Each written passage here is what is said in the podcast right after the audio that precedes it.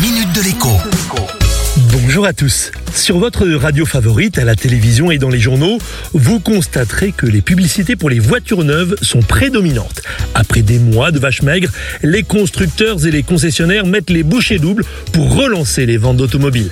Mais moi, j'ai une question à vous poser. Si vous voulez changer de voiture, si vous devez changer de voiture, avez-vous bien pris tous les paramètres en compte? Car les choses vont fortement bouger dans les années à venir. Bien sûr, si vous optez pour une location avec option d'achat sur deux ou trois ans, comme un acheteur de voiture neuve français sur deux, vous pouvez choisir à peu près la voiture que vous voulez. Ce qu'elle adviendra demain quand vous la rendrez n'est finalement pas votre problème. Mais si en revanche, vous préférez acheter pour garder quelques années votre voiture, ce qui est de loin le geste le plus éco-responsable, alors attention danger. Même une voiture classée critère 1 sera bannie des grandes villes à la fin de la décennie.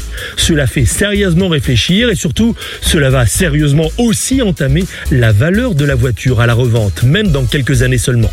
Le sujet est encore plus délicat si vous achetez une voiture d'occasion comme 3 Français sur 4. Une voiture équipée d'une vignette critère 4 est d'ores et déjà bannie d'une large partie de l'île de France et le sera bientôt dans la plupart des grandes agglomérations. Sans être tranché, je peux quand même affirmer dès aujourd'hui qu'elle ne vaut plus grand chose. Pour les critères 3, leur bannissement est prévu dans un an en région parisienne, dans deux ou trois ans maximum partout ailleurs. Maintenant, si votre budget est très limité, sachez que ces voitures sont aujourd'hui bradées par les professionnels qui en ont encore sur les bras.